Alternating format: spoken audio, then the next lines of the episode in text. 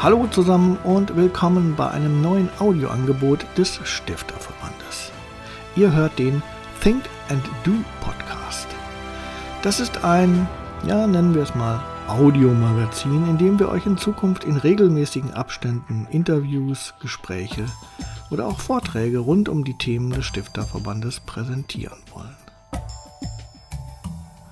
Und diese Themen sind, ihr wisst es, Bildung, Wissenschaft, Innovation. Also immer, wenn es in Zukunft spannendes Audiomaterial in welcher Form auch immer gibt, werden wir es euch hier präsentieren. Und los geht's heute mit einem Interview, das ich vor einigen Tagen mit Josef König geführt habe. Josef ist viele Jahre Pressesprecher der Uni Bochum gewesen und er hat den IDW, den Informationsdienst Wissenschaft, ins Leben gerufen. Was das ist und wieso diese Internetplattform für Hochschulen und Wissenschaftseinrichtungen so wichtig ist, das hört ihr jetzt. Mein Name ist Michael Sonnabend und ich wünsche euch viel Spaß. Ich habe heute einen Gast hier bei mir im virtuellen Studio. Mit dem möchte ich mich heute ein wenig über so Themen wie Wissenschaftskommunikation und Hochschul-PR unterhalten. Ich begrüße recht herzlich Josef König aus Bochum. Ja, vielen Dank, dass ich hier sein darf. Ich sage auch schönen guten Tag in diesem Kreativraum von euch und freue mich auf das Gespräch. Ja, dass du hier bist, hat natürlich Gründe. Und zwar nicht nur, weil Bochum und Essen so schön nah beieinander liegen und hier, wir hier mal so ein bisschen ein Quettchen machen. Nee, das ist es nicht. Du bist vor einigen Wochen, ich glaube Ende September, äh, bist du sozusagen aus deinem vorerst letzten offiziellen Amt ausgeschieden. Erzähl mal. Ob das vorerst letztes, vorletztes Amt ist, weiß man nicht, aber ich bin jetzt äh, zuletzt eben zum 30. September ausgeschieden als Geschäftsführer des Informationsdienst Wissenschaft, äh, den ich äh, die letzten fünf Jahre äh, jetzt nochmal begleitet habe. Also nochmals intensiver innerhalb des Teams. Ich habe ja letztlich den ja mit ähm, drei Bekannten, die dann Freunde wurden, äh, 1900, äh, im Übergang 94, 95 gegründet und seitdem im Grunde ihn begleitet. Das sind ja jetzt doch 24 Jahre. Das ist eine lange Strecke, würde ich mal sagen. Ähm, dann lass uns doch mal direkt da einsteigen. Also Informationsdienst Wissenschaft wird den meisten in Hochschulen und vor allem jenen, die mit Kommunikation zu tun haben, Begriff sein anderen Hörerinnen und Hörern vielleicht nicht unbedingt. Also müssen wir vielleicht mal kurz erklären, was ist denn überhaupt der IDW, der berühmte Informationsdienst Wissenschaft? Also der IDW Online ist zunächst mal, äh, wenn ich es frech ausdrücken wollte, würde ich sagen, ein Tinder für Journalisten und äh, Wissenschaftskommunikatoren. Aber das ist jetzt nun sehr gewagt. Nein, es ist, äh, so, sagen wir, die erste, erste Matching-Plattform, die es gegeben hat in dieser äh, Art, zumindest im deutschsprachigen Raum. Es ist äh, eine Plattform, die letztlich äh, äh, die Nachfragesituation von Journalisten versucht zu befriedigen und gleichzeitig das Angebot von Hochschulen und Wissenschaftseinrichtungen, indem es äh, einen Server organisiert oder und über diesen Server letztlich ähm, die Wünsche der einen mit den Wünschen der anderen miteinander vermittelt, muss ich sagen. Also äh, es gibt den Expertenmakler, damit können also Journalisten hauptsächlich äh, Anfragen stellen äh, und auf diese Weise Experten für ihre Recherchen suchen diese Ex Expertensuche oder diese Recherche läuft so, dass die eine Anfrage stellen auf eine äh, ein Formular und dieses Formular wird automatisch versandt an Organisationen und äh, Abteilungen von Hochschulen und Forschungsorganisationen, die für dieses Fach äh, Expertise haben. Also nehmen wir an, jetzt wir sind hier im Ruhrgebiet, jemand sucht äh, jemanden für die Untertagedeponie im Bergbau und will wissen, ist das überhaupt möglich? Da würden sich natürlich Geowissenschaftler zu äußern. Das gibt es natürlich in, in Braunschweig und in München und wo auch immer, im Ruhrgebiet in Bochum auch. Und diese Anfrage käme da und dann könnte man immer sagen, so, wir haben den Experten. Es geht also im Grunde ein Windhundrennen los zwischen den Pressestellen und die sagen, wir haben einen Experten und bieten dem den Experten, den Journalisten an. Und er kann unter Umständen auch zwischen zwei, drei Experten wählen, äh, mit wem er das Gespräch führt. Ob es jemand in der Nähe sein muss, es gibt ja die Regionaljournalisten, oder ob das einfach eine größere Recherche ist und er will verschiedene Meinungen Das heißt, wenn ich da mal einhaken darf, die Hochschulen müssen sich sozusagen bei euch melden und sagen, hallo, wir würden gerne mitmachen bei eurem Expertenmakler.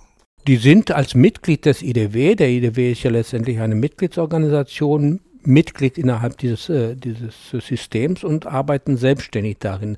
Das heißt also, die melden dann den Experten nicht uns, sondern direkt dem Journalisten. Okay. Wir sind ja nur diejenigen, die die Kommunikation, ich sag mal, organisieren. Also wir führen nicht wie jetzt die, äh, die selbst die Gespräche, sondern wie die Telekom, wir ermöglichen, dass Leute Gespräche führen, um es mal vielleicht mit einem Bild zu äußern. Und es gibt den zweiten Teil des Dienstes, das ist äh, ähm, die Presseinformation der einzelnen Organisationen. Es sind ja mittlerweile über 1000 Organisationen Mitglied im IDW. Die schicken ihre Presseinformationen über die Plattform des IDW und diese werden je nach Art der Presseinformation? Ist das, Presse, ist das eine Wissenschaftsmeldung? Ist das ein Wissenschaftsprojekt, was begonnen wurde? Ist eine Personalia? Ist das eine Terminankündigung? Wissenschaftspolitik und wie auch immer. Die werden nach den Wünschen, die die Journalisten jeweils abonniert haben, dann vom Server verteilt. Also so, dass wir versuchen, durch diese Art, wie wir die, diese Plattform äh, organisieren und äh, programmiert haben, äh, zu vermeiden, dass Journalisten etwas bekommen, was sie gar nicht haben wollen. Äh, also diese Punktgenauigkeit, dass das immer äh, nicht immer ganz einfach ist äh, hinzubekommen oder äh, ob es klappt, ist äh, auch ein bisschen eine Frage der Selbstdisziplin. Sind denn die Abonnenten ausschließlich Journalisten oder auch noch andere? Nein, am Anfang war das ausschließlich Journalisten, aber wir haben die Plattform schon lange, lange, also schon, schon Ende der 90er geöffnet für jedermann. Und heute kann man sagen, es sind etwa 37.000 Abonnenten der Presseinformationen und davon sind 7.500 Journalisten. Der IDW hat sich schon sehr mit seinen Informationen verbreitet, auch in die Administration der Wissenschaftsorganisation, weil dann plötzlich jemand, der in irgendein Strukturdezernat oder in irgendein Forschungsdezernat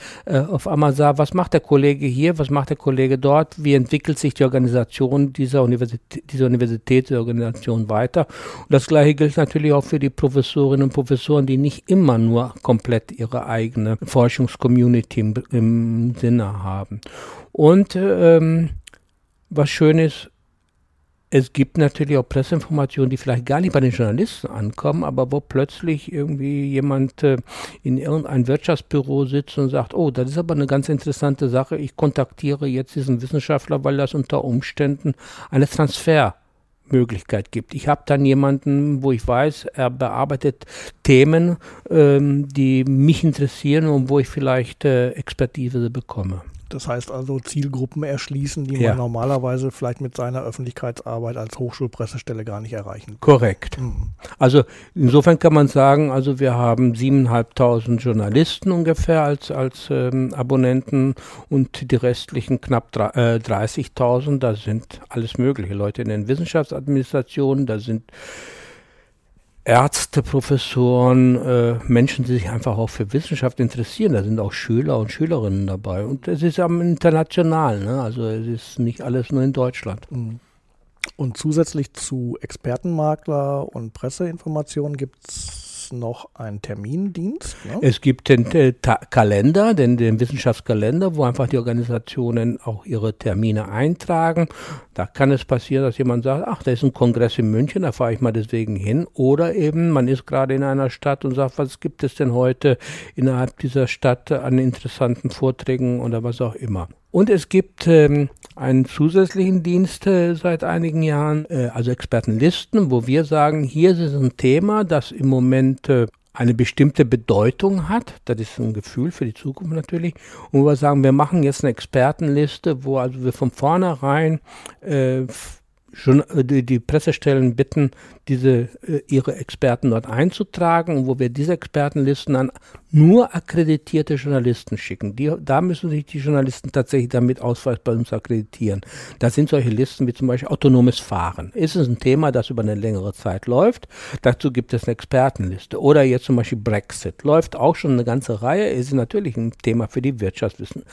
Es ist ein Thema für die Sozialwissenschaften, Politikwissenschaften, wie auch immer. Da sind Experten drinnen, die kontaktiert werden können, aber dafür muss man eben als Journalist dort akkreditiert mhm. sein. Und dann äh, kontaktiere ich aber den Experten direkt. Genau, weil ich da volle Adressen und Zugang mhm. zu den vollen Adressen wir haben. Und wir sagen ja auch ausdrücklich den Kollegen in, in den Pressestellen und den Organisationen, fragt vorher eure, eure Wissenschaftler, ob sie bereit sind, dass deren Name in dieser Expertenliste erscheint, damit nicht die Leute mhm. irritiert sind. Mhm. Und funktioniert das in der Regel gut? Weil kennt man ja manchmal, ne? Ja. Irgendwie ja, viel zu tun, drei Wochen USA-Reise oder so. Ähm, oder gerade mal keine Zeit. Sich, also ich meine, gerade im Journalismus muss es ja schnell gehen. Ne? Das funktioniert gut. Äh, ähm, es ist ja nicht jeder Tagesjournalist, sagen wir es mal so. Äh, es gibt auch, auch noch immer die Leute, die für längere äh, Themen recherchieren und auch eine ganze Zeit lang recherchieren. Das hängt immer ein bisschen zusammen. Also bei die Listen sind da und da kann man sicherlich jemanden ansprechen, aber bei den Experten Makler direkt es so, dass dass man als Journalist genau angibt, ich muss morgen fertig sein. Also ich brauche innerhalb von zwei Stunden oder vier Stunden oder noch heute unbedingt einen äh, Experten. Mhm. Mhm. Dann, da handelt es sich dann wahrscheinlich eher um einen O-Ton. Ja, um ne? O-Ton, um vielleicht braucht man jemanden im Studio, vielleicht braucht man auch nur eine Auskunft, die irgendwie etwas ist erschienen und wir brauchen äh, äh, eine Versicherung, dass das stimmt, was da erschienen ist von irgendwo anders. Ne? Also eine zweite Meinung oder ja, wie auch immer. Okay. Und für längere Hintergrundgespräche stehen solche Experten aber auch zur Verfügung. Ja, selbstverständlich. Mhm. Okay, das ist natürlich ein ganz schön umfangreicher Dienst. Du hast gesagt, 1995 ging es los. Also zunächst einmal kann man sagen, manches liegt ja auch in der Zeit in der Luft und da muss nur der Erste zugreifen. Wir hatten die Tagung der Pressesprecher in Braunschweig damals 94 gehabt und da standen wir, da hat also der, der Gerald Lange, der war Leiter des Rechenzentrums in Klausthal dort einen Vortrag gehalten über Möglichkeiten der zukünftigen Kommunikation. Da kam gerade E-Mail, Internet und sowas auf. Ne? Das ist das eine. Das andere ist, dass zur gleichen Zeit ähm, schon seit einem Jahr existierte Profnet in den USA auf dem Stony Brook Campus der, der New Yorker University. Und der hatte eben dieses Profnet, äh, war ja so was, was ähnliches. Und wir haben es nur kopiert und gesagt, let's do it. Parallel dazu ähm, gab es auch eine Arbeitsgruppe ähm, bei der DFG, die sowas ähnliches machen wollte, aber die recherchierte erst. Aber wir haben gestartet. Und das ist es. Wir haben einfach nicht lange gefackelt. Wir haben gesagt, let's do it. Und haben damals von Höchst, wenn ich mich recht erinnere, ich weiß gar nicht, ob die Firma noch gibt, äh, ich glaube 5000 D-Mark bekommen, um ähm, Mailinglisten ähm, zu ähm, äh, organisieren. Ähm, Dazu muss man sagen, dass zu dem Zeitpunkt, äh, Ende 94, Anfang 95, die wenigsten Journalisten überhaupt Zugang zum Internet hatten. Ähm, und die, die es hatten, die hatten es, jetzt komme ich mit einem Begriff, wahrscheinlich den kaum noch jemand kennt, die hatten es über Akustikkoppler. Mhm. Das waren genau, die sahen genauso aus wie diese knöchernen Riesentelefone und die Telefone wurden daran festgemacht und da wurden also, ich sag mal, Bit für Bit in einer sehr kleinen Geschwindigkeit übertragen. Also das war alles nur sehr rudimentär. So dass wir damals tatsächlich Journalisten angeboten haben, also wir drei Universitäten, das waren die Kollegen in Bayreuth, in Clausthal und wir in Bochum, dass die Journalisten direkt uns ihre Expertenwünsche nennen konnten. Wir haben das aufgeschrieben und verteilt an die äh, uns schon angeschlossenen äh, Universitäten. Das waren, wir haben angefangen so mit 30 Kollegen, Universitäten und circa 20 Journalisten. Das war so der Anfang. Start, erste Presseinformation dazu Januar 95 von uns aus in Bochum gelandet, äh, äh rausgeschickt. Ja, und dann entwickelte sich, wir hatten also schon bis Ende des Jahres, Ende des Jahres 5, oder Anfang 96 hatten wir schon über 100 Pressestellen angeschlossen. Die Anzahl der Journalisten wuchs, auch diejenigen, die natürlich sich plötzlich auch dem Internet zuwandten. Und äh, irgendwann war das nebenbei nicht mehr zu handeln.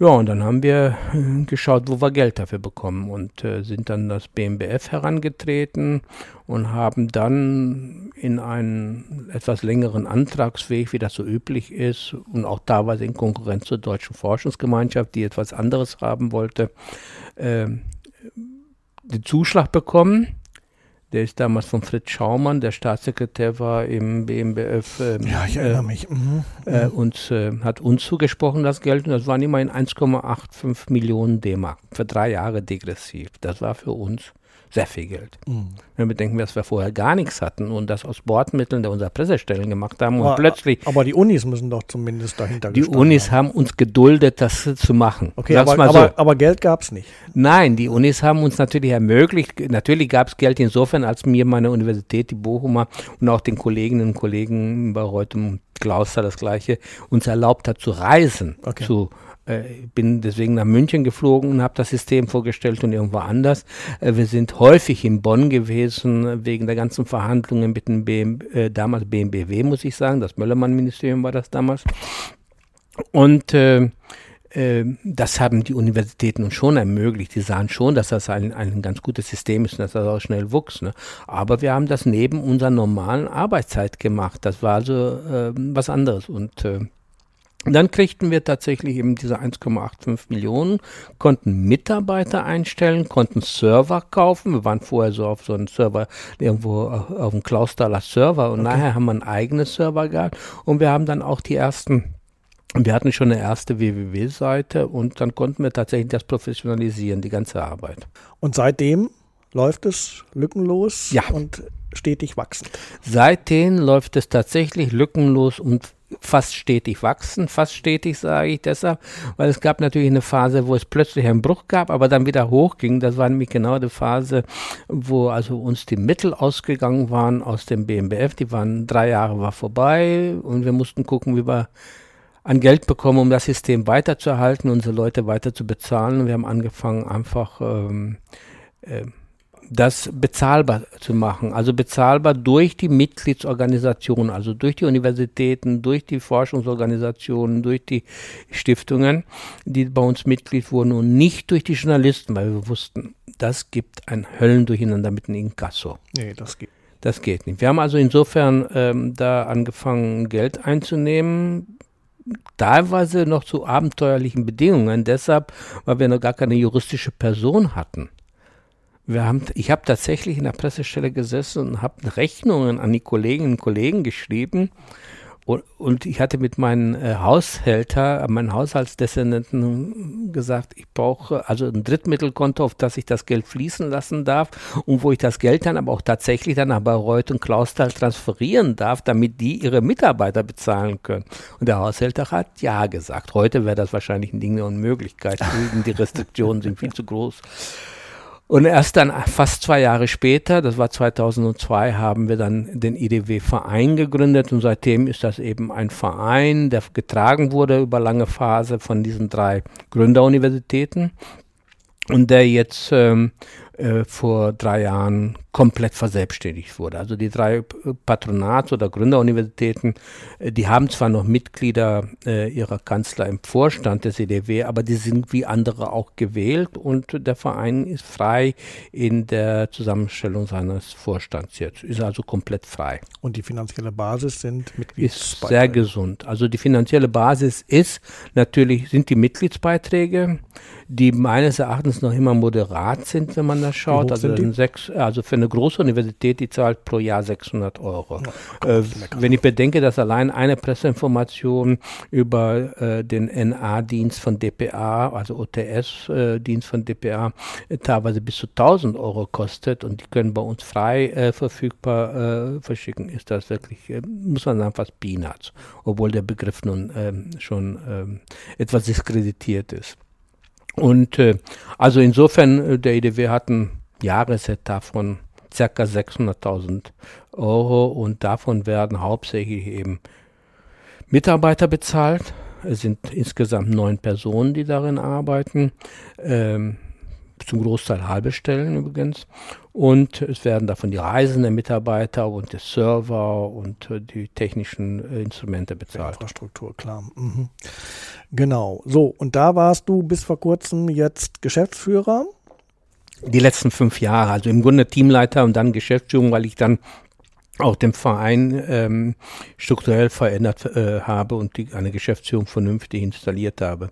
Wir hatten ja im Grunde vom Ende der Projektzeit und vom Ende, von dem Beginn der, der, der Pensionierungen von uns dreien früher, äh, ab 2008 eine Veränderung, dass wir da Teamleiter eingestellt haben und ich war auf Wunsch der Mitglieder, Mitab nicht Mitglieder, der Mitarbeiter und meiner früheren Kollegen, die ausgeschieden sind, also Jürgen Abel aus Bayreuth und Gerhard Lang und so weiter, äh, in den Vorstand gewählt worden und hatte also mit der Operation, mit der operativen Arbeit nichts mehr zu tun. Mhm.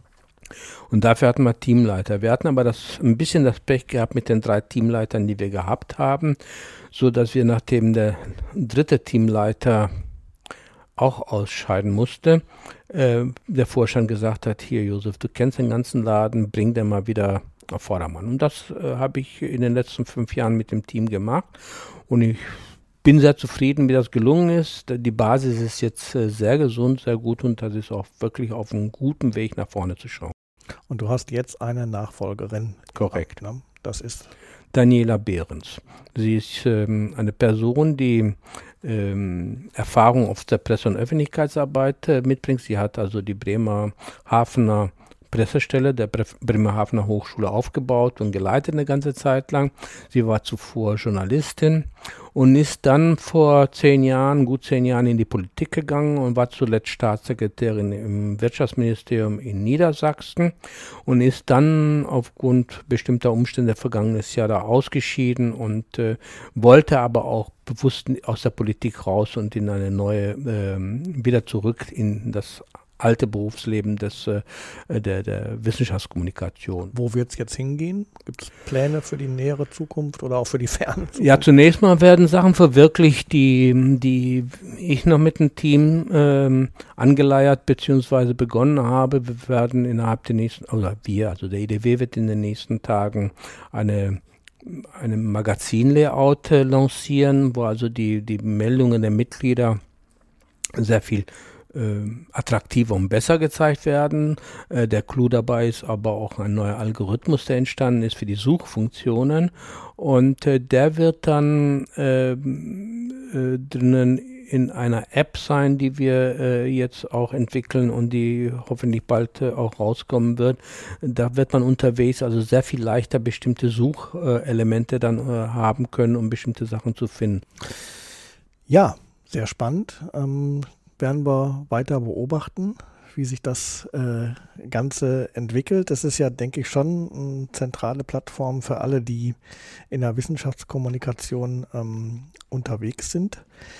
Hm, ich würde ganz gerne nochmal einen leichten thematischen Schwenk machen. Also du warst ja ähm, nicht nur beim IDW unterwegs, sondern dein eigentlicher Hauptjob, sag ich mal, war ja Pressesprecher der Uni Bochum zu sein. Korrekt. Ja, und das ist ja auch nicht gerade eine kleine Uni, also da warst du wahrscheinlich auch irgendwie mittendrin und das auch über viele, viele Jahre.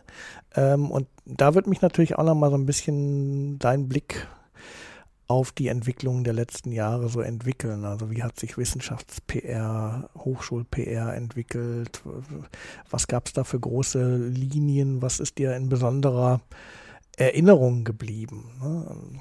Also äh, letztendlich kann man das fast auf, auf zwei Punkte runterbrechen. Der eine Punkt ist Beschleunigung. Und der zweite Punkt ist äh, enorme Zunahme an Kanälen. Als ich anfing, hatten wir Presseinformationen.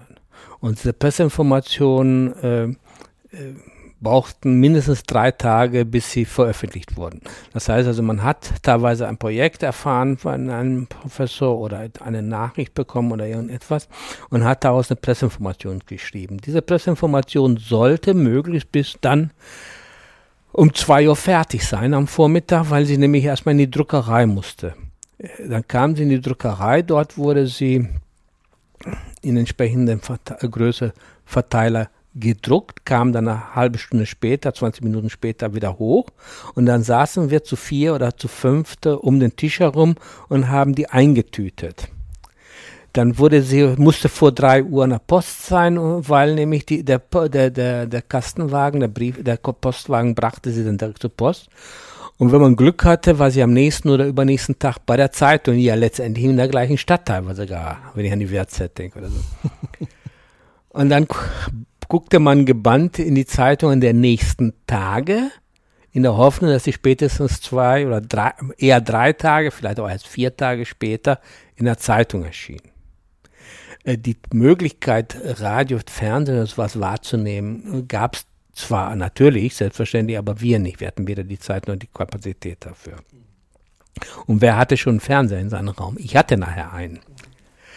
Also, dieses gemeinschaftliche Eintüten war ein schönes Erlebnis, weil das auch sehr kommunikativ war. Heute schreibt man eine Presseinformation, äh, egal wann. Man hat ein elektronisches Dokument. Dieses elektronische Dokument drückt man auf den Knopf, jetzt aber mehr sprichwörtlich gesprochen, weil man hat ja gar keinen Knopf mehr in dem Sinne. Und plötzlich ist das innerhalb von Sekunden weltweit draußen. Und es kann sein, dass zehn Minuten später das Telefon klingelt, weil ein Journalist noch eine Nachfrage hat. Oder dass das schon direkt, eben gerade bei Tagesjournalisten, die sehr schnell arbeiten müssen, oder die Online-Journalisten, die sehr schnell arbeiten, das schon direkt erscheint. Also ähm, diese Geschwindigkeitsveränderung hat äh, damals noch keiner im Blick gehabt. Also es war ja einfach die Zeit vor dem, in, bevor sich das Internet, bevor das WWW als solches entstand. Das ist ja erst 92 äh, ähm, im Grunde gekommen und äh, hat dann erst im Grunde ab Ende der 90er äh, richtig Entwicklung hochgezogen. Die zweite Sache sind natürlich die Kanäle. Wie ich sagte, wir haben Presseinformationen gehabt und wir hatten eine, in, eine, Tag, eine Uni-Zeitung, die damals bei uns in Bochum leider sehr unregelmäßig erschien. Das hatte aber andere Gründe. Und ähm, wir haben dann eine neue Zeitung gemacht. Wir haben, fingen dann 92 auch an oder 91 mit einem Wissenschaftsmagazin, richtig Hochglanzmagazin, Prospekte, alle solche Sachen. Heute ist das zentrale Instrument der Kommunikation sind, ist vielleicht noch nie mal mehr die Homepage, die das bis vor ein paar Jahren war, sondern die Social Media Präsenz. Ja, das ja. ist die, die Universität ist dann jetzt im Facebook, sie twittert, äh, es gibt Bilderdienste äh, im Instagram. Mhm. Also es ist eine diese Diversifizierung und damit tritt auch etwas ein, was, was vielleicht eben unterschätzt wird. Die einzelnen Mitarbeiter sind spezialisiert für die Kanäle ähm, und, und sind dort mit drin. Sie beobachten auch den ganzen Tag, was passiert. Aber äh, es ist schwer bei, bei der Zunahme der Wissenschafts-, der Mitarbeiter, die, die auch stattgefunden hat, auch immer als Chef dann den Überblick äh, zu behalten. Ich konnte ja noch sagen, ich habe den Überblick über das, was passiert. Ob das heute jemand hat, wenn er vor allen Dingen dem, äh, Abteilungen hat, teilweise mit 30, 40 Leuten, äh, das ist nicht mehr ganz so einfach. Vielleicht noch ein drittes. Ähm, ich habe über 20 Jahre lang mehr oder weniger hat mir kein Rektor gesagt, was ich tun soll. Ich will nicht sagen, dass es denen wirklich völlig egal war, sondern es war ja auch viel Vertrauen da. Mhm. Aber der Blick auf die Hochschule und was sie so treibt, äh, war nicht ganz so ähm, empfindsam und empfindlich wie heute mit dem, vor allem mit dem Beginn der Exzellenzinitiative, so ab 2007, 2006, 2007, ist ähm, die Nervosität gestiegen. Welches Bild hat unsere Universität außen? Weil man weiß, dass das auch entscheidend war in der, in der Exzellenzinitiative. Ich meine, ich habe ja Begehungen mitbekommen von solchen. Da wurden extra auch Wege ähm, sauber gemacht, obwohl rechts und links alles nicht besonders äh, äh, gut aussah, aber so man wusste, wo die hergehen. DDR, man alles so. genau. man wusste, von ja, ja, so ein bisschen, Ich will nicht von potemkischen Dörfern sprechen, aber manches äh, kon konnte an sowas erinnern. Ja. Äh, also heute ist das Bild der Universität äh, nach außen ein, ein, ein sehr viel präsenteres und aber auch man hat das auch sehr viel stärker im Blick, in gewissem Sinne, als früher das waren, das waren die da draußen auf dem Campus oder äh, das waren die Wissenschaftler, die man nicht versteht.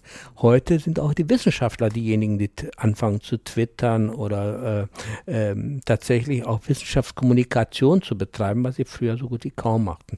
Und ich meine, der Stifterverband hat auch seit mittlerweile 10, 12 Jahren zusammen mit der DFG den Kommunikatorpreis, ja. den es ja davor Jahre nicht. Schon. Ist das schon 20 Jahre? Mhm. Na gut. Mhm. Wahnsinn, ne? Ja. Ja, ähm, und ist das gut oder ist das schlecht, wenn jetzt der Rektor genauer hinguckt und überhaupt die ganze Hochschule und sich Gedanken macht, also, ja, wie treten wir eigentlich nach außen auf? Wie wirken wir eigentlich?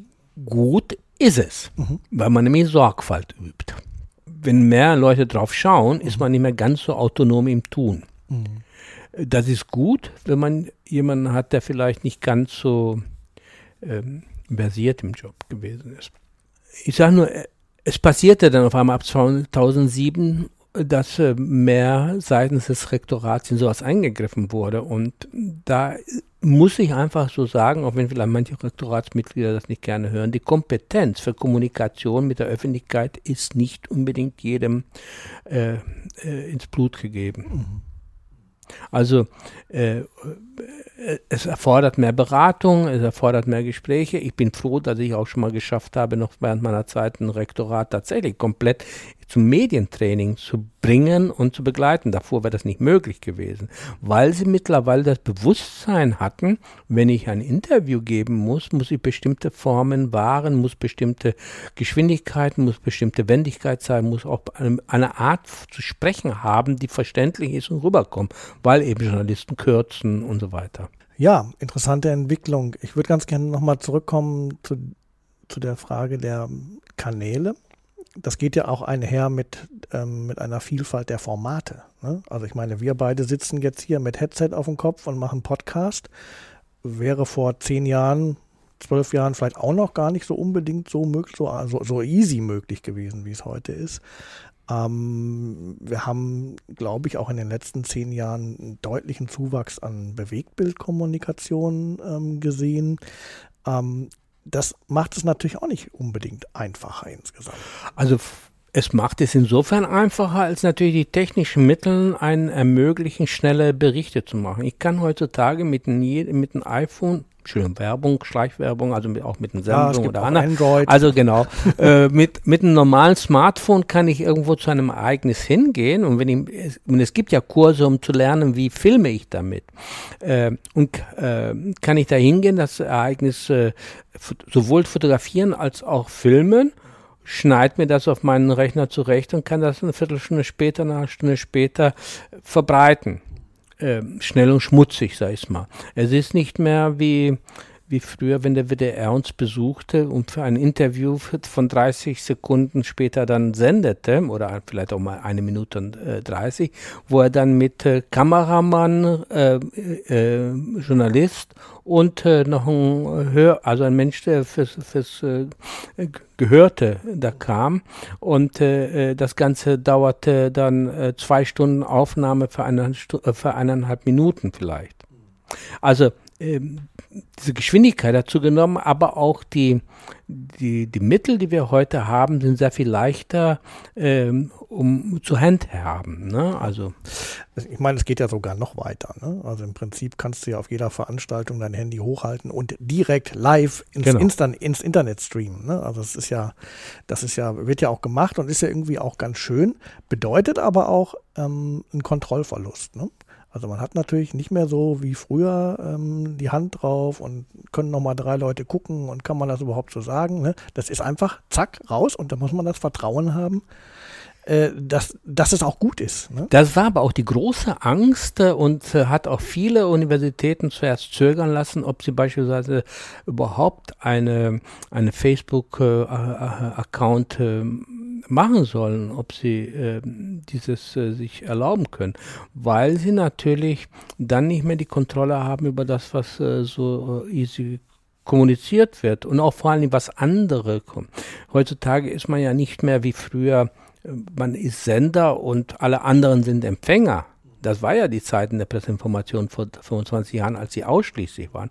Heute ist es mehr ein Hin- und Her-kommunikatives das erfordert auch eine ganz andere Form von Kommunikation. Und ich meine, es gibt ja genug ähm, Themenbereiche, die sehr sensibel sind in Hochschulen und wo man natürlich wissen muss, wie man diese sensiblen Themen kommuniziert. Ich denke an Tierrecht äh, oder, oder also Tierversuche, Tierversuche. beispielsweise, äh, das ein schwieriges Thema ist. Es gibt ähm, auch sensible Labore. Es gibt auch andere Bereiche, wo man natürlich äh, auch äh, Fingerspitzengefühl haben muss, wie man sowas kommuniziert, aber auch wiederum, äh, wenn Anfragen kommen, äh, wie man damit umgeht. Also weil die Bevölkerung Interessen, aber auch Ängste hat. Mhm.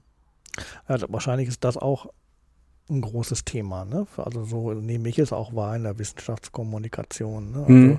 wie vermittelt man eigentlich was? Ne? Und ähm, das ist ja auch die große Frage immer gewesen in den letzten Jahren beim Forum Wissenschaftskommunikation, das immer Ende des Jahres äh, in einer deutschen Stadt stattfindet.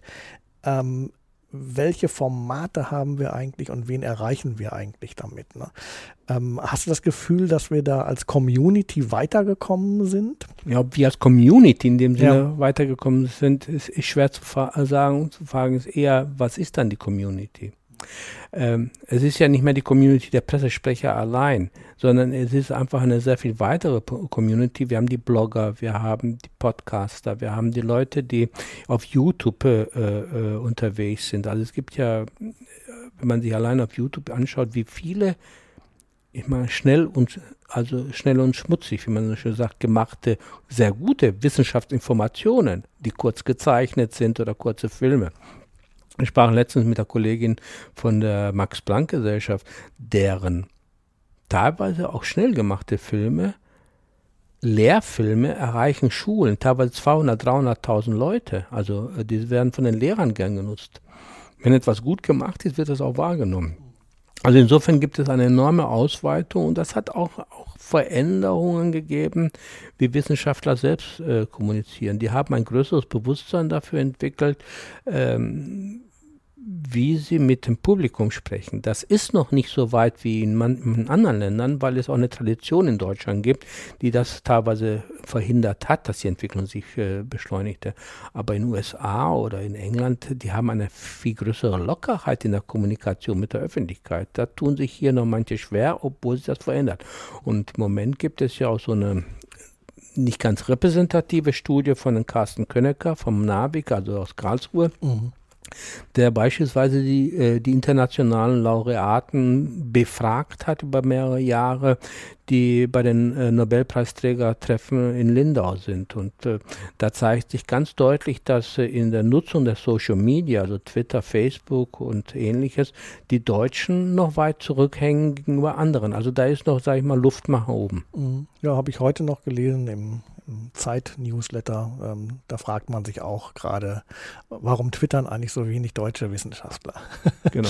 Obwohl ich ja finde, dass das eigentlich nicht mehr die Frage sein dürfte, aber in der Tat ähm, sind die da immer noch sehr zurückhaltend. Ich bin da vielleicht äh, durchs Alter etwas konservativer, aber ich frage mich eigentlich, wenn die das alles machen sollen und wenn ich sehe, welche Bürokratie mittlerweile Wissenschaft bedeutet, äh, dann frage ich mich natürlich auch, wann sollen die Zeit finden, auch ihre eigene Wissenschaft gründlich zu betreiben.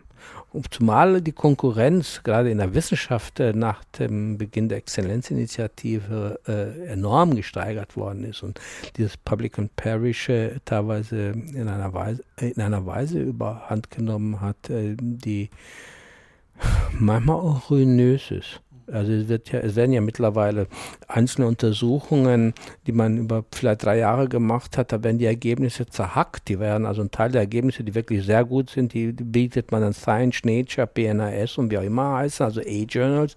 Die zweiten Teilergebnisse bietet man den nächsten an. Also äh, ob das immer ein guter äh, äh, Wettbewerb ist, eine andere Frage. Und selbst der renommierteste Ernährungsforscher von Cornell ist gerade vor ein paar Tagen geschafft worden, nachdem bekannt geworden ist, dass seine äh, Untersuchungen, seine, seine Paper, er musste, glaube ich, gerade zwölf oder dreizehn Paper zurückziehen. Mhm. Mhm. Also gut, ja, das, also das ist ja nochmal ein anderes Fass, was, ja. was auch vor genau. ein paar Monaten ja aufgemacht wurde. Ähm, was ich aber unter dem Gesichtspunkt der Art und Weise, wie die Wissenschaftscommunity auf diese, ähm, äh, wie, wie, nannte man das eigentlich, Raubjournal, Skandal, wie auch immer, ähm, reagiert hat, ähm, nämlich sehr zurückhaltend, fand ich, ähm, so fast ein bisschen in Schockstarre, ähm, so mal lieber erstmal nichts zu sagen. Vielleicht war an unserer Uni auch jemand auf so einer Veranstaltung oder so. Jetzt kommt das so langsam, ne? jetzt, ja. äh, jetzt reagieren die so langsam. Aber die Reaktion damals hat mich schon fast ein bisschen erstaunt. Ich habe erst gedacht, naja, jetzt haut die ARD da irgendwie so einen, so einen Klopper raus und jetzt kommt aus der Community aber der große Gegenwind, aber war gar nicht. Also ich glaube, die, diese Geschichte mit den Hauptjournalen hat sie eher erschreckt. Äh, erschreckt deshalb, weil ähm, äh, vielleicht auch eine gewisse Naivität da war, dass das gar nicht immer wieder erkannt worden ist oder manche Leute einfach gesagt haben, ich hauptsächlich habe mein Paper los. Aber ich glaube, ähm, ähm, diese Raubjournale sind zwar ärgerlich für die, aber wichtiger sind tatsächlich diese wirklich äh, guten A- und B-Journals, die einen entsprechenden Impact-Faktor haben und die tatsächlich vernünftig peer-reviewed sind.